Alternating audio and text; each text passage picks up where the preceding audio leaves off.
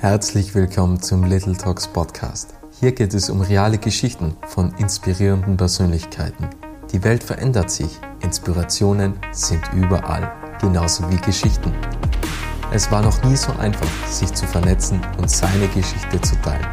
Little Talks vermitteln 30-minütigen Interviews spannende Impulse, welche bewegen, zum Nachdenken anregen und Identifikationspotenziale schaffen. Das ist Little Talks. Mein Name ist Robert Bacher und mein heutiger Gast ist Jörg Philipp und er ist geschäftsführender Gesellschafter von Beat the Street und das Unternehmen befördert Musikgruppen und deren Begleitpersonal in dafür speziell ausgebauten, umgebauten Tourneebussen und wenn man mal so auf die Referenzliste von Beat the Street schaut, da sieht man Namen wie ECDC, Rolling Stones, Queen, Robbie Williams, Rammstein und noch viele weitere. Und ja, ich bin jetzt gespannt, wie es eigentlich dazu kam, was alles in der Zwischenzeit passiert ist. Ich glaube, Gründungsjahr ist 2000, wenn ich mich nicht täusche, mhm. aber ist nicht? Nein, nein 2000 ist äh, die GmbH entstanden. Gründungsjahr ist 1992, mhm. äh, aber das war Einzelfirma damals, meine äh, Einzelfirma, dass wir dann eben 2000 in eine GmbH umgewandelt haben. Äh, ja, entstanden ist es aus äh, wie im, wie, wie im Gymnasium war, war ich immer schon sehr konzertfanatisch und habe dann äh, bei den wenigen Konzerten, die in Innsbruck stattgefunden haben, immer als Stagehand, also als Aufbauhelfer, Aufbauhelfer mitgearbeitet. Das hat mich immer sehr, sehr fasziniert. Ich habe dann schon äh, in, in, vor der Matura angefangen, selber so kleine Konzerte veranstalten, die ich dann nach der Matura während dem Studium weiter betrieben habe. Dann habe ich Studium abgebrochen, Konzerte habe ich weiter. Äh, leider Gottes habe ich vom Geschäftlichen keine Ahnung gehabt und habe auch nur Sachen veranstaltet, äh, die mir gut gefallen haben und wo ich geglaubt habe, dass das dann jedem gefallen muss. Äh, dem, dem war aber nicht so und dann hat es mich gleich aufgestellt äh, im Alter von 21. Ähm, dann habe ich interimsmäßig eigentlich nur als Tourmanager gearbeitet. Das heißt, man muss, für, das ist wie ein Bauleiter im Prinzip für eine Tournee. Man muss für die Band allen, alle beteiligten Firmen zusammenstellen, also wie Ton, Licht, Videos, LKWs, Busse. Äh, man muss die Crews anmieten. Und da habe ich gearbeitet für Maros Finest, für Cool in the Gang, für George Clinton, für Frankie Beverly's Maze, für die Commodores. Äh, und für Cool in the Gang haben wir dann einmal für eine 10 Tages Italien-Tour keine Busse mehr in Deutschland bekommen. Und die Busse damals waren ja, das waren ja keine richtigen Tourneebusse, wie sie jetzt ist. Also, dass die wirklich ausgestattet sind wie Yachten, sondern das waren halt Reisebusse, wo der Unternehmer ein paar Sitzreihen rausgeschraubt hat und Metallgesteller, äh, wo man dann eine Matratze reingelegt hat. Das waren die Tourneebusse damals. Gell. Jedenfalls haben wir dann in Deutschland keine mehr bekommen und haben zwei aus England holen müssen und da war die Anfahrt und die Rückfahrt fast gleich teuer wie die Tournee selber. Dann habe ich mir gedacht, ja, das muss man machen. Äh, Geld habe ich keins gehabt. In fact, ich habe weniger als, als kein Geld gehabt. Ähm, dann hat mir die Idee aber nicht loslassen und dann äh, hat die Post ihre ausgemusterten Busse eigentlich immer versteigert und das sind normalerweise so zwischen 10.000 und 20.000 Schilling hergegangen, aber in diesen Jahren nicht, weil da war der Boom in, in Afrika und die haben dann pauschal da richtig 80, äh, 100.000 Schilling gekostet pro Stück und sind alle nach Nordafrika verschifft worden. Und dann habe ich über einen Kollegen gefragt, dass ein alter, ausmusterter Bus in Kärnten steht, hinter einem Reitstall, der als Reiterstübel in Betrieb ist. Und den äh, wollen sie loshaben und dann habe ich mir den gekauft um, um, um 10.000 Schilling, äh, die ich damals geboten habe. Und in Wahrheit hätte mir der Besitzer wahrscheinlich noch 10.000 Schilling in die Hand drückt, nur dass ich ihn mitgenommen habe. ja. Und Ahnung von einem Fahrzeug habe ich auch keine gehabt, Gott sei Dank, weil sonst hätte ich das eh nicht getan wahrscheinlich. Äh, ich habe den dann da oben zum TÜV gestellt und habe mir gedacht, die Leute vom TÜV werden mir dann sagen, was ich alles tun muss, damit ich da Zulassung kriege. Und die haben nur die Hände über den Kopf zusammengeschlagen, weil der hat, wirklich, der hat überall Löcher gehabt. Das war ja aus, ausrangierter, zusammengerosteter, stinkender 22 äh, Jahre alter Postbus. Ähm, aber selbst die Auskunft vom TÜV, äh, die wollte ich einfach nicht hören und haben dann, bin dann von Sprenglerei zu Sprenglerei gefahren. Die haben alle gesagt, das, kann, das, das kannst, den kannst du nicht mehr herrichten, das rentiert sich nie, das, das kriegst du nie hin. Bis ich dann jemanden gefunden habe, in Hall, das Autohaus Hollhaus, der hat der hat mir folgenden Vorschlag gemacht. Er kann mir nicht sagen, was das kostet. Äh, er kann mir nur den einen Vorschlag machen, ich bringe das Auto und ich bringe Geld und dann arbeiten sie so lange, bis das Geld weg ist und dann muss ich wieder Geld bringen und so weiter und so weiter. Gut, das war eh meine einzige Möglichkeit, das haben wir dann auch getan. Ein halbes Jahr später war das Auto dann so weit, dass man Zulassung bekommen hat, beziehungsweise das Pickerle. Dann haben wir dann noch ausbauen müssen, das haben wir halt mit Stichsagen gemacht im Freien. Äh, ja, so ist es entstanden. Und dann sind wir gefahren. Aber warum war dann nochmal die Ambition, dass du wieder in das Unternehmerische einsteigst? Weil mit 21 Jahren kam der erste Rückschlag. Und ja. da kann man ja zum Beispiel sagen, aus unternehmerischer Sicht, boah, ich bin einfach dafür nicht gemacht. Dann gibt es so, so Widerstände, also man, man hat halt wenig Geld, ähm, kauft einen Bus, jeder sagt, okay, mit dem kann ich nichts anfangen, ähm, oder man kann den Bus gar nicht mehr reparieren oder es ist zu aufwendig oder so. Mhm. Und dann gibt es einen, der macht es und dann braucht man natürlich noch mehr Geld. Mhm. Ähm, und dann dauert es nur ein halbes Jahr. Mhm. Boah, wie, wie ich, wollte ja nicht, ich wollte ja nicht, äh, meine Ambition war ja nicht reich und berühmt zu werden. Ja, ich wollte das einfach machen. Ja. Ich wollte das einfach machen. Und die haben auch äh, nie Sorgen um Geld gemacht. Gut, damals habe ich auch keine Verantwortung gehabt, niemanden mhm. gegenüber, äh, außer mir, keine Familie gehabt, äh, keine Kinder. Ähm, ja, also und, und das, äh, das Risiko, ja, dessen ist man sich da als junger Mensch auch nicht so bewusst, sage ich jetzt einmal. Oder ich, ich war es, mir, mir war es nicht so bewusst. Äh, aber ich habe dann in den ersten zwei Jahren, wie wir das dann gemacht haben, wo, wo wir gleich dann wieder äh, nach der Skibus-Saison einen Skibus erworben haben, äh, mir ist dann relativ schnell klar geworden, dass ich nicht, äh, ich kann zwar Sachen, äh, die, von denen ich überzeugt bin, die kann ich auch gut verkaufen ja, an, an, an Leute, die gleich denken wie. Deswegen habe ich mir auch nie nie schwer getan, Tourneen an Land zu ziehen und unsere Busse zum Einsatz zu bringen, aber ich bin jetzt nicht der, der äh, sich mit Papierkram äh, herumschlagt oder der auch der genaueste ist auf der Welt. Äh, und ich habe auch erkennen müssen, dass also die Bürokratie und auch äh, die finanzielle Planung absolut nicht meines ist. Ja, und ich habe dann Gott sei Dank äh, drei Jahre, nachdem wir angefangen haben, ähm, die Frau Fabris kennengelernt, die heute noch äh, die Finanzen äh, unter sich hat in, im Betrieb. Und wir sind gemeinsam gewachsen sozusagen.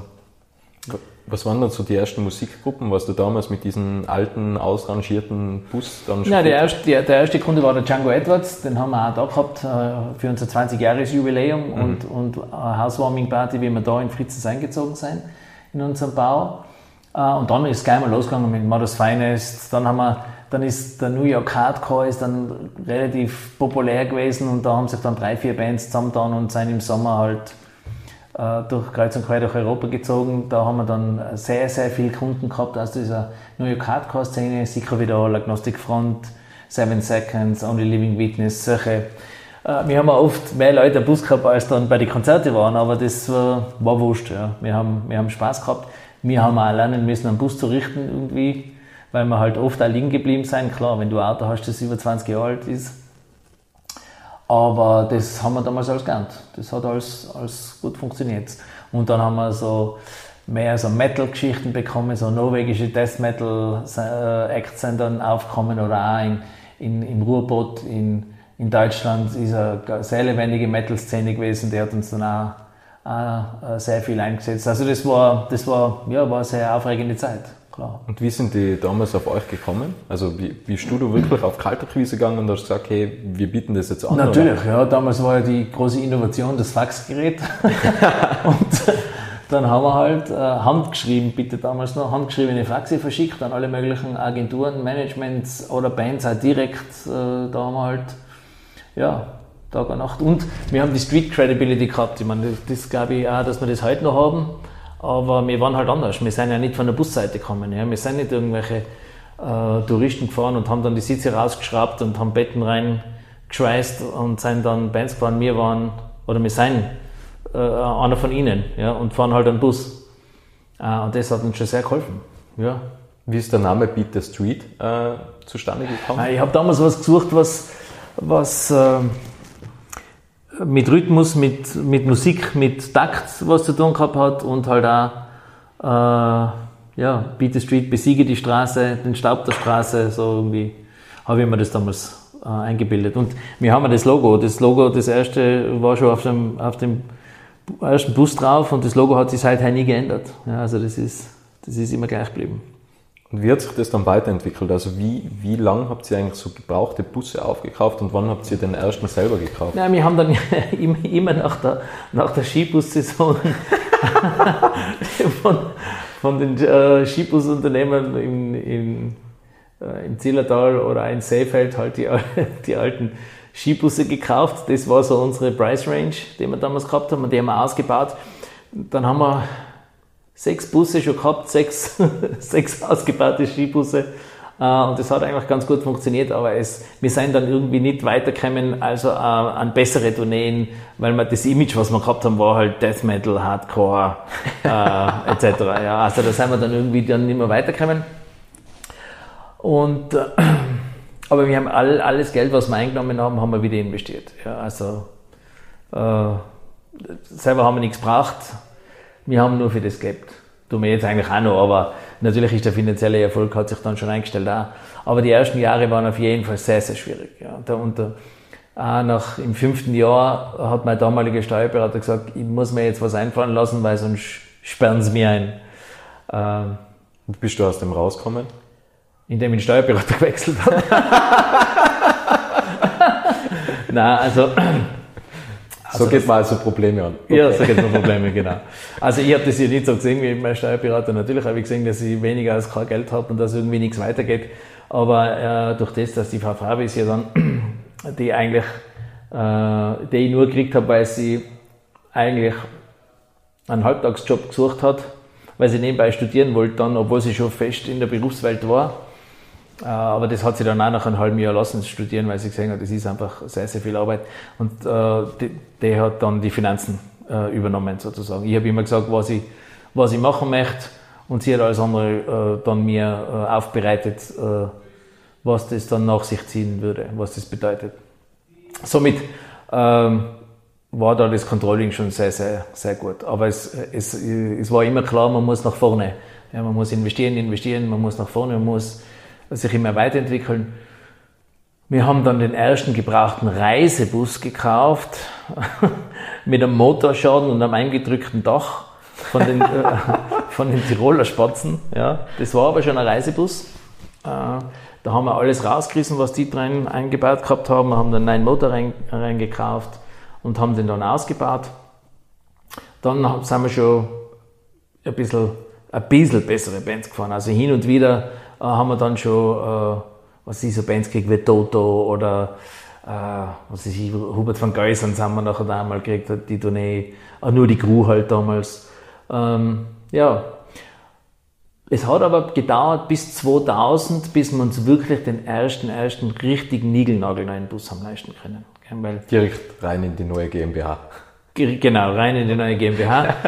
ähm, na, vorher haben wir halt Reisebusse gekauft, gebrauchte, äh, die schon noch gut benannt waren, wo man war, das ganze Interieur haben wir ja rausreißen müssen, alle Sitze, die Deckenverkleidungen, alles ist ja komplett ausgebandelt worden. Und dann haben wir sie neu ausgebaut. Aber es war halt immer noch günstiger, als wie ein Nigelnagel einen Bus zu kaufen. Ja. Das hat auch eine Zeit gedauert, bis wir mit den Firmen, äh, mit den Herstellerfirmen so weit waren, dass die uns wirklich einen leeren Bus bauen. Ja, das war nicht so einfach.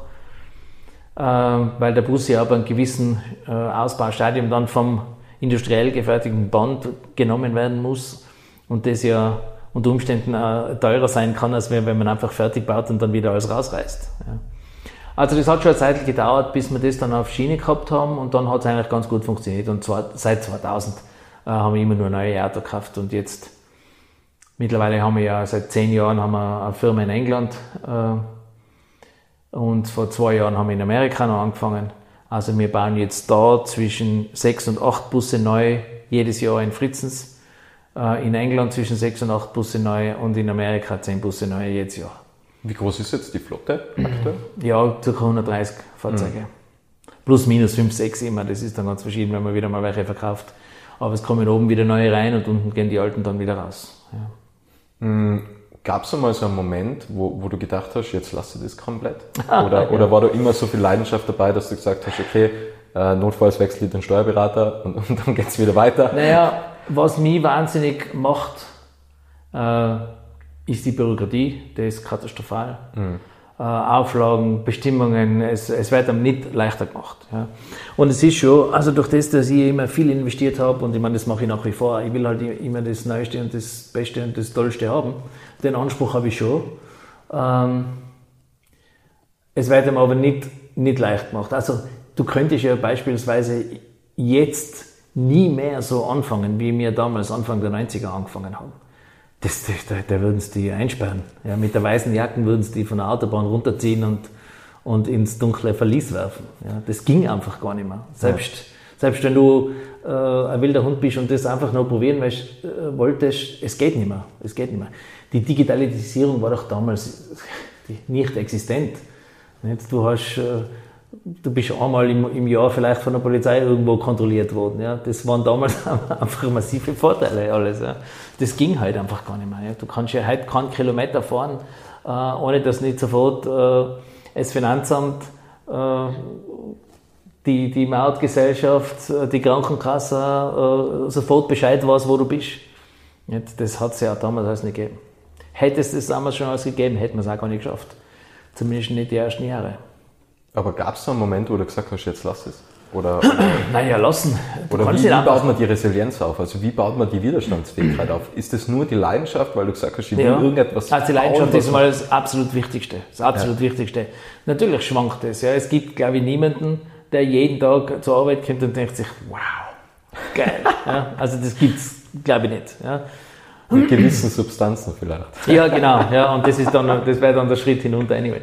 Aber Nein, ich habe einfach früher erkannt, dass das, was mich aufregt, das ich nicht machen will, folglich bin ich dem, in dem auch fürchterlich schlecht. Wenn das aber notwendiges Übel ist, das man machen muss, dann muss man sich wen suchen, der das gern macht. Und das habe ich Gott sei Dank früh genug erkannt. Also ich, ich, wir sind momentan so gut aufgestellt im Büro, dass das, den ganzen unnützen Müll, äh, den man halt aber machen muss, dass ich mich mit dem nur am Rande beschäftigen muss. Ja, dass das dann wer anderer abwickelt und, und so macht. Aber naja, es gibt schon, ich meine, wir sind ja auch relativ schnell gewachsen dann. Äh, wir haben dann auch relativ schnell große Bands gekriegt. Ende der 90er haben wir dann schon die Purple gehabt, dann ist plötzlich haben wir Britney Spears gekriegt für Europa, was wir uns, wo wir selber nicht genau gewusst haben, wie uns das passiert ist. Äh, dann haben wir Slayer gekriegt, dann sind wir auf einem Festival gewesen, da waren Metallica, dann haben wir Metallica gekriegt. Das ist alles so, dann irgendwie so Hand in Hand gegangen und, ich, und Nein gesagt habe ich nie. Ja. Wenn jemand gesagt hat, kannst du das und das machen, dann habe ich immer Ja gesagt und dann haben wir gedacht, uh, uh, wie machen wir das jetzt? Aber wir haben es dann gemacht, Gott sei Dank.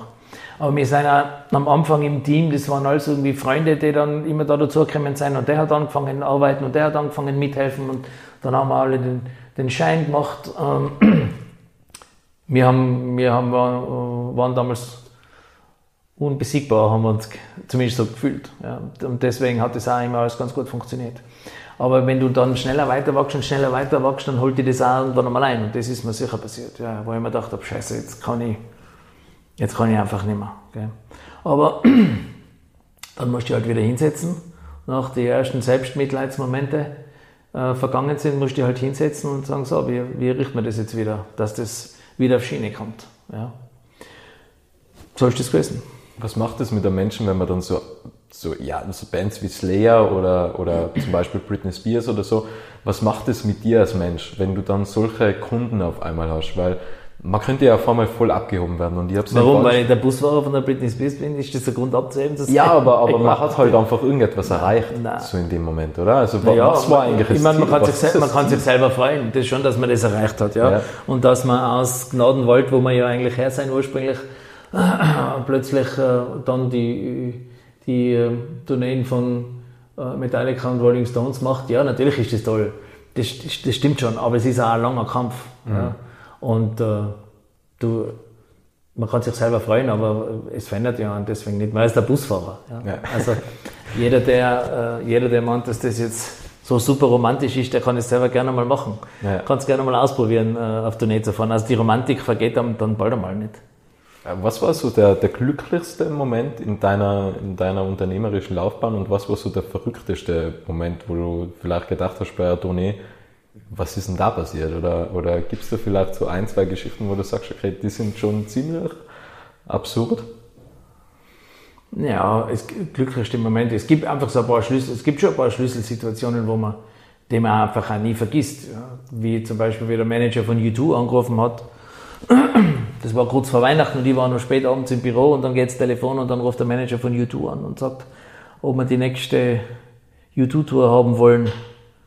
Und das habe ich auch, da war ich eigentlich sprachlos. Aber das weiß ich noch wie heute und, und wie ich vorher schon gesagt habe, ich habe ja gesagt. Ja, habe zwar jetzt nicht genau gewusst, wie wir das dann jetzt wirklich alles äh, auf Schiene bringen werden, aber ich habe ja äh, ein halbes Jahr Zeit gehabt, bis der Sommer da war, dass ich auch die richtigen Busse und die richtigen Fahrer und alles benannt gehabt habe, dass wir da gut ausschauen auf der Tour. Also das war sicher so ein Schlüsselmoment und dann halt ist ja die Welt relativ klein. Äh, dann machst du auch eine Tournee gut, der empfiehlt dich dann weiter an die nächste Band und an die nächste Band, an die nächste Band und, und so hat sich das dann entwickelt. Also man muss eigentlich nur, nur, man muss eigentlich einfach eine gute Arbeit abliefern, dann geht es relativ schnell. Wenn du aber ein paar Mal eine Scheißarbeit ablieferst, dann geht es auch relativ schnell halt in die andere Richtung. Das ist klar. Ist es eigentlich möglich, euch irgendwie nur einzuholen? Also wenn jetzt irgendjemand mit, mit genügend Eigenkapital hergeht und sagt, okay, ich will besser sein und, und, und größer werden als wie Beat the Street, ist das überhaupt möglich oder habt ihr da so eine Monopolstellung? Naja, sag niemals nie. Ja, also das, das wäre der erste Schritt in die falsche Richtung, wenn man, wenn man glaubt, man ist so super, äh, äh es kann kein anderer kommen, der das gleich gut macht oder besser. Nein, nein, dem, das, das wäre ein Irrtum, wenn man sich dem hingibt. Nein, nein. Man muss auch immer schauen, dass man die Nase vorne hat. Immer. Ja. Also man kann sich nie zurücklehnen und sagen, so, ich bin so toll. Das, ich meine, das ist auch nicht mein Naturell, überhaupt nicht. Gell. Also ich will immer innovativ bleiben, immer äh, die neuesten Fahrzeuge haben, die neueste Technologie haben. Ich will auch die besten Fahrer haben. Ich will auch die besten Tischler haben. Ähm, ich will auch, Gott sei Dank das Budget haben, dass ich die Leute auch sehr gut entlohnen kann, dass sie Teil der Innovation sein. Das ist mein Anspruch. Ja. Natürlich geht es uns mittlerweile allen ganz gut. Ich meine, also die letzten zwei Jahre, aber das wird sich auch wieder ändern. Ja, natürlich äh, kann das sein, aber dann muss man sich halt wieder auf die Hinterfüße stellen, noch mehr auf die Hinterfüße stellen und sagen, hey, wir sind immer noch die Besten. Ich habe einen Zeitungsbericht gelesen, wo, wo es geheißen hat, dass ihr am Tag 80.000 Euro verloren, äh, verloren habt ähm, damals beim, beim Lockdown, wo der begonnen hat. Das langt nicht. Äh, ja, also es ist zumindest so im Zeitungsbericht gestanden. Ja, das ist zu wenig. Aber wie, wie geht man mit dem um? Also wie, äh, also du hast ja brutal viel Resilienz, also du hast extrem viel Widerstandsfähigkeit. Das mhm. merkt man ja, wenn man so deine Geschichte hört. Mhm. Aber das ist ja wieder etwas, wo man noch mehr Widerstandsfähigkeit braucht, als wie wahrscheinlich am Anfang, wo man, wo man so einen gebrauchten Bus gekauft hat, den was niemand reparieren wollte. Wie bist du mit dem umgegangen? Was hat, wie, wie macht man das? Ja, ich meine, die erste Reaktion auf die, auf die ersten paar Amis, die die Touren abgesagt haben, so am 14. März rum, haben wir gedacht, die hysterischen Amis, äh, jetzt müssen sie äh, alle wieder daheim fliegen, weil nur in Amerika sind sie geschützt das habe ich auch nicht so wirklich äh, als, als Gefahr gesehen, da habe ich mich eher noch geärgert. Äh, und dann sind mehr und mehr und mehr Touren abgesagt worden. Und dann glaube ich am 18. März haben wir jedes, jedes Fahrzeug da gehabt, entweder in England oder da, in Fritzens. Und dann haben wir schon gedacht, ja, pff, was ist denn das jetzt? Und dann äh, haben wir noch gesagt, nein, zu den Fahrern könnt ihr alles auf die Busse lassen. In ein paar Wochen geht das schon wieder weiter. Nicht? Was soll, was soll denn da groß sein? Und ich meine, für uns ist immer die schlimmste Zeit im Sinne von, wo wir nicht wissen, wo wir anfangen sollen, wo wir aufhören sollen. Das ist die Sommerzeit, äh, wo fast jeder Bus zwei Fahrer braucht, wo die Festivals stattfinden, die auf tausende Kilometer voneinander entfernt sind und wir nur fahren, fahren, fahren. Und diese Festivals, es hat die letzten 15 Jahre haben wir im Juni einfach immer viel zu wenig Busse gehabt und haben gar nicht alles abdecken können. Und das ist einfach dass, dass der Juni nicht stattfinden kann, das war, also, da haben wir gesagt, nein, also, lass es, lass es April, Mai noch sein vielleicht, ja, aber im Juni die Festivals Rock am Ring, Rock im Berg, Novarock, Interlaken, Donning, Kassel, Donningen, die müssen stattfinden. Das geht gar nicht, ja, das ist wie, wie das Gesetz. Ja, und wenn das dann ausgefallen ist, haben wir sich gedacht, nein, Die ersten, die ersten Wochen, also die ersten zwei Monate, sage ich jetzt einmal, waren schon schwierig, weil man sich dann schon schnell ausrechnen hat müssen, wie lange schaffen wir das eigentlich überhaupt. Und das sind ja, wie gesagt, ich bin gerade Zahlenmensch, mich interessieren die Zahlen auch nur sehr bedingt. Natürlich kriege ich jeden Tag in der Früh die, die Bankstände und was wer zahlt hat und wer nicht zahlt hat und wo wir stehen und, und so weiter. Aber das habe ich mir dann angeschaut ja, und sage, ja passt, Geld haben wir, let's go. Ähm, und dann sich so genau damit beschäftigen, dass es wirklich ans Eingemachte gehen könnte, das ist für mich schon eine Umstellung gewesen. Nachdem aber klar war, dass wir es schon übertauchen werden, habe auch keinen äh, Mitarbeiter entlassen, weil erstens sind meine Mitarbeiter alle langjährige Mitarbeiter, äh, die ja mittlerweile auch Familien haben, denen ich mich moralisch gegenüber verpflichtet fühle. Äh, und ich brauche sie ja auch dann wieder. Ja, also das ist äh, war schwierig, aber wenn es dann klar war, dass wir es schon überleben werden, äh, bin ich dann schon entspannter gewesen. Und ich meine, die ersten Wochen dann, wo klar war, wir, wir werden das überleben und äh, es hat aber keiner angerufen, es war keine Arbeit, war jetzt auch nicht so un, äh, unlässig, sage ich nicht, weil da hat man halt dann in den Wald gehen können, zu einer Zeit, wo man das nie getan hat. Gell? Äh, das haben die Mitarbeiter, glaube ich, ähnlich gesehen. Also äh, die Pause von, sagen wir jetzt einmal sechs Wochen, vielleicht auch zwei Monate, hat uns sicher nicht schlecht getan. Nur dann ist halt einfach angefangen, da Kurzarbeit, dann wieder keine Kurzarbeit, dann wieder zwei Monate arbeiten, dann wieder Kurzarbeit. Das ist einfach nerventötend. Ja. Denkst du, dass Festivals wieder so stattfinden wie vor der Pandemie? Denkst du, dass das wieder möglich ist? Über kurz oder lang schon, ja. Ob das, ob das jetzt nächstes Jahr im Sommer noch so genau äh, wieder so sein wird, wie es einmal war, äh, das traue ich mir jetzt gar nicht sagen. Ich traue mir eigentlich gar nichts mehr sagen, solange die Pandemie noch ihr Unwesen treibt, weil alles, was ich mir gedacht habe, ist nicht so gekommen, im Gegenteil. Aber ich bin jetzt schon der Meinung, dass viel Sachen jetzt äh, betrieben werden, nur weil man halt gesehen werden muss, irgendwelche Auflagen zu machen oder sowas. Ich, meine, ich habe ja den Vergleich mit Amerika, wo alles im vollen Gange ist schon wieder. Ich habe den Vergleich mit England, wo alles läuft. Also wir, haben, wir fahren dort richtige Tourneen schon, wir haben, gibt keine Publikumsbeschränkungen, nichts. In Skandinavien genauso. Es ist halt einfach nur, ja. Wie, wie ist es dir eigentlich damals gegangen? Weil ich glaube, du hast ja kurz vor dem Lockdown in Amerika, hast ja du das Konzept in Amerika gelauncht, oder? Genau, ja. Äh, wie, wie hast du darüber gedacht? Also war das vielleicht, war das vielleicht der falsche Moment oder wär's, oder, oder falsche Moment, man kann alles zu Tode planen, ja. Äh, gell? Ich meine, vielleicht plane ich oft ein bisschen zu wenig, das kann auch sein. Aber na, für uns war der Zeitpunkt absolut richtig. Ja. Mhm. Wir sind sehr, finanziell sehr gut aufgestellt in Europa. Es haben uns so viele Kunden gesagt, bitte, bitte, bringt Doppeldecker nach Amerika, äh, macht euch ein Service da, gleich wie ihr es in Europa macht. Wir gehen mit euch auch nach Amerika mit. Das haben auch, Roger Waters ist gleich mit uns mitgegangen, Coldplay haben uns jetzt auch gebucht für Amerika, Foo Fighters, ja, mit denen uns eine, eine lange Geschichte verbindet, die sehr loyal sind. Man, wer hätte sich das denken können? Nicht? Wir haben halt dort dann, äh, bis wir alles auf die Füße gestellt haben, dort die Busse fertig gebaut haben, dann sind wir genau eine Tournee gefahren und dann ist äh, alles zusammengebrochen. Nicht? Aber ja, wir haben da drüben gar nicht aufgehört zu arbeiten, weil wir noch so viele leere Busse äh, drüben gehabt haben, die wir ausbauen haben müssen, dass jetzt uns die Zeit eigentlich gar nicht schlecht getan hat, um da in Ruhe die Busse zu bauen. Ja. Aber da, da in Amerika rollen wir jetzt schon Vollgas. Ja. Gibt es noch etwas bei den, bei den Bussen, weil du hast ja gesagt, die Busse sind ja mittlerweile so ausgestattet, äh, aus, ausgestattet wie Yachten. Mhm. Ähm, Gibt es so irgendeine noch eine Steigerung, wo du sagst, okay... Ah, dauernd, laufend, also laufend. Ja, es gibt immer wieder neue Technologien, es gibt neue Materialien, es gibt andere Layout-Ideen, es gibt immer, immer, immer Sachen, die man verbessern kann. Wie bleibt man da auf dem neuesten Stand? Also wie befasst du dich da selber damit? Okay, ja, ja. Was kann man äh, irgendwie besser machen und noch verbessern? Na, wir haben da ich würde es nicht einmal System nennen. Ähm, natürlich die Fahrer, die, die das ganze Jahr auf den Bussen verbringen, die kommen auch oft mit neuen Ideen. Dann haben wir auch langjährige Kunden, die uns vielleicht sagen, hey, schaut mal das oder was kann man das?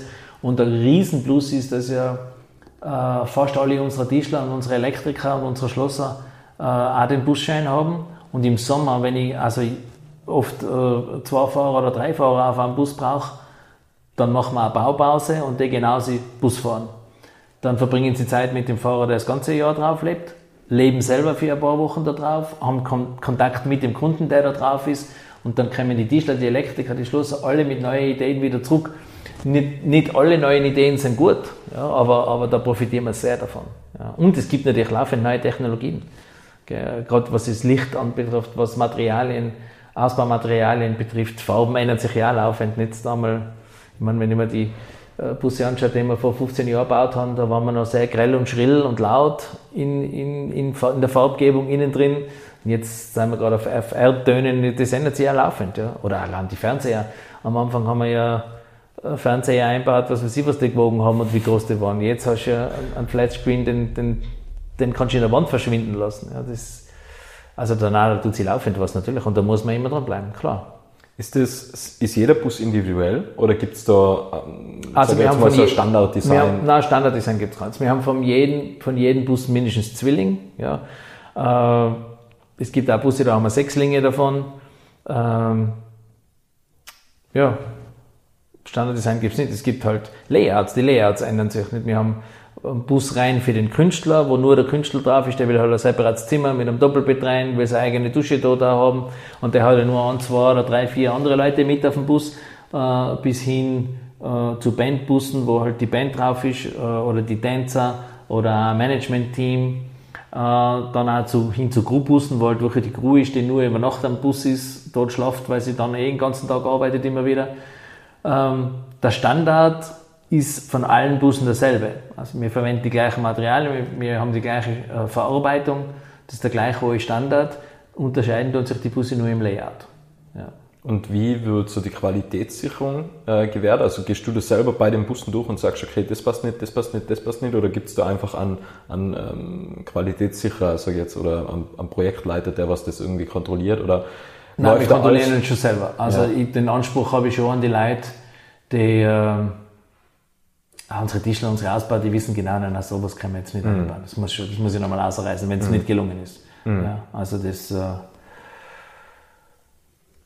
ja. Ja, wir nähern uns äh, bereits dem Ende. Ich habe jetzt nur zwei Fragen an dich, beziehungsweise es sind vielleicht drei, also eine spezielle Abschlussfrage wie immer. Aber wir haben jetzt äh, immer so wieder darüber gesprochen, okay, du magst Innovation, du bist leidenschaftlicher Schwarzfan, genau wie. ähm, und, und man hat jetzt dich schon ein bisschen kennengelernt und auch, dass dir Geld jetzt nicht so wichtig ist, aber wie würdest du, die Frage, was ich mir jetzt zwischenzeitlich gestellt habe, ist, wie lebst du privat und was ist deine Definition von Geld? Also ist Geld für dich einfach ein Mittel zum Zweck oder, oder, oder wie lebst du? Also wenn du sagst, okay, ich will immer das Neueste haben, geilste Innovation und so weiter, mm.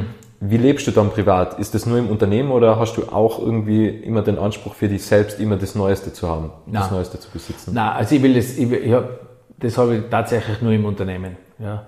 Äh, und da auch nur, was die Fahrzeuge betrifft. Ob ich, ob ich jetzt da in, in neuesten Computer für mich im Büro habe, das ist mir relativ wurscht, da bin ich sehr oldschool. Ähm, ich bin auch jetzt gar kein Autofreak, ja, das ist mir auch relativ wurscht. Also ich habe vor, erst vor 15 Jahren mein erstes neues Auto gekauft äh, nein, das ist mir wurscht. Ich meine, natürlich lebe ich, lebe ich mittlerweile ganz gut. Äh, ich habe ein Haus, das Haus ist bezahlt. Ähm, ich, ich fahre ein feines Auto. Äh, wenn ich mir was leisten will, dann kann ich mir es leisten. Aber ich habe jetzt Gott sei Dank auch nicht, nicht den Trieb, also sie einen Porsche zu fahren oder, oder einen Hubschrauber zu besitzen oder sonst irgendwas. Äh, Gott sei Dank, das geht mir null ab. Ja. Und wer sagt, äh, man kann nicht sagen, Geld ist einem nicht wichtig, weil das wäre wär eine Lüge. Ja, aber wenn man es hat, dann, dann ist es, beruhigt. ist es beruhigend und dann kannst du eigentlich in Ruhe ja. leben. Ja. Also ich bin nicht, ich bin nicht äh, nur zur, zur Geldvermehrung am Arbeiten, überhaupt nicht. Mhm.